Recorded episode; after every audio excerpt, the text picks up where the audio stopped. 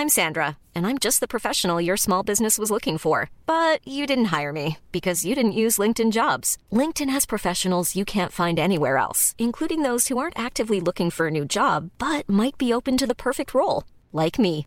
In a given month, over 70% of LinkedIn users don't visit other leading job sites. So if you're not looking on LinkedIn, you'll miss out on great candidates like Sandra. Start hiring professionals like a professional. Post your free job on linkedin.com/people today. Salut les amis, c'est Sofiane, on se retrouve pour un nouvel épisode du podcast. C'est en forgeant qu'on devient forgeron et c'est en galérant qu'on devient humoriste. Voici Galère d'humoriste avec aujourd'hui Mao.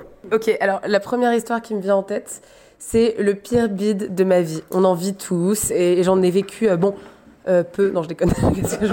Non mais tu vois, j'en- vis, je sais pas, une fois tous les trois mois, il y a un public qui rigole pas trop et, et ça va, tu t'en remets, tu vois. Et puis un jour j'ai eu ce fameux bide où, où c'est pas exactement que tu peux t'en remettre parce qu'en fait les gens ont été tellement gênés pour toi, ont tellement rigolé de toi, se sont tellement moqués de toi. Tu sais, genre les gens, genre ils se font un coup d'épaule, tu sais, en mode genre ah, pauvre et tout, et ça continue, et ça continue, et tu peux pas t'arrêter. Alors moi c'était une fois où j'avais un pote. Euh, déjà c'était un peu weird comme concept, mais en fait euh, il est marié à une meuf qui tient euh, un site de rencontre entre fudge. Et pour qu'ils se rencontrent, elle fait des activités, comme son mec fait de l'humour. Il propose des spectacles et les gens se rencontrent. Euh, en backstage, tout se passait bien, il y avait que des potes, franchement, on rigolait. Puis, tu sais, on se chambrait un peu, on disait tous genre, ah, ce soir, quelqu'un va prendre un bide. Et moi, j'étais en mode genre, ouais, grave. Jamais, jamais j'ai pensé que moi, j'allais être la personne qui allait se prendre le bide. En plus, je passais après un mec que je kiffe trop, mais franchement, je trouve qu'il est pas excellent. Et je me disais, c'est bien, comme ça, je vais pouvoir faire la différence.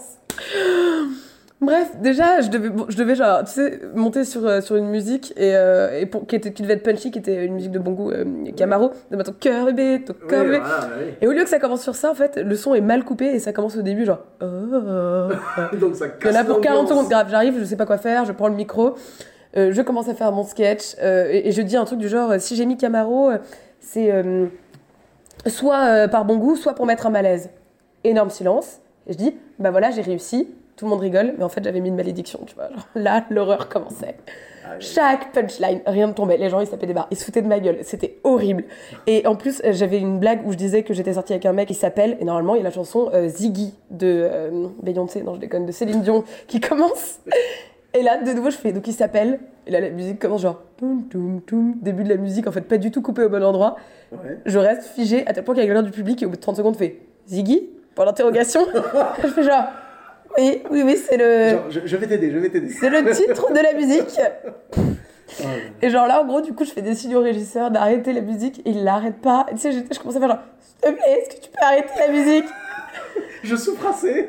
Mec, je dis ça. Pas d'applause. Et là, je dis, faites du bruit pour le prochain. J'ai laissé.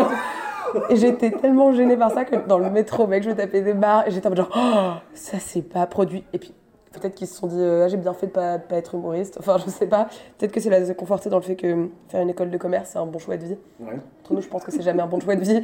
Mais bon, quand t'as fait les scouts pendant des années, c'est pas facile non plus. Bref. Ok, donc t'avais d'autres anecdotes à nous raconter? Oui, alors une un peu drôle, mais euh, qui fait chier, mais qui qui a un rapport un peu avec le sexisme. Souvent, quand on nous appelle les filles, vu qu'on est le quota, donc on est un ou deux. Ouais, il y en a une ou deux. ouais. Et et t'as toujours euh, cette manière très élégante de. hum, Enfin, pas toujours, mais souvent, euh, de nous C'est annoncer. la touche charme. euh, c'est la touche charme de la soirée. Ah, c'est classique. Elle arrive, fait un maximum de bruit, qu'est-ce qu'elle est belle pour Mao. Et je, monte sur scène et j'entends quelqu'un dire suis déçue. Les vidouam, j'étais morte. Sans filtre. Ah ouais, ouais En fait, ça devait être un chuchotis, mais j'ai tout entendu. Oh là là. Et du coup, mais du coup, j'ai rebondi. En fait, c'était drôle. Mais voilà, donc ça, c'était plutôt une fois que c'était bien passé. Euh... si, ok, j'en ai une dernière, trop drôle, ok, qui, qui est toute récente, qui s'est Ouais. passée euh, jeudi. Uh-huh. Ok, avant, je prenais énormément de drogue, genre de la coke, de la D, je prenais beaucoup de choses, j'ai eu beaucoup d'accidents. Et donc maintenant, ça fait 8 mois et demi que je suis sobre. Et il y a un truc qui me met dans cette thérapie, c'est que j'ai un sketch sur la drogue. Qui est genre ni une condamnation, ni une apologie, juste on en parle, tu vois. Ouais, ouais. Il me fait beaucoup de bien et je sais que genre ça crée des débats et genre il est chouette et j'adore ce sketch. Bref. Il y a un pote qui me met sur une scène et c'est un pote que j'ai toujours trouvé un peu chelou, mais j'ai jamais su genre ce qui était chelou chez lui. J'ai juste toujours trouvé qu'il avait une vibe chelou. Et euh, il me dit de venir sur sa scène, puis en plus je vois qu'il y a plus plein d'annulations, ça me fait chier de venir. Et j'arrive dans un vieux local associatif du 19e, et avec un public, mais encore plus chelou que le mec qui organisait la soirée, tu vois. Ouais.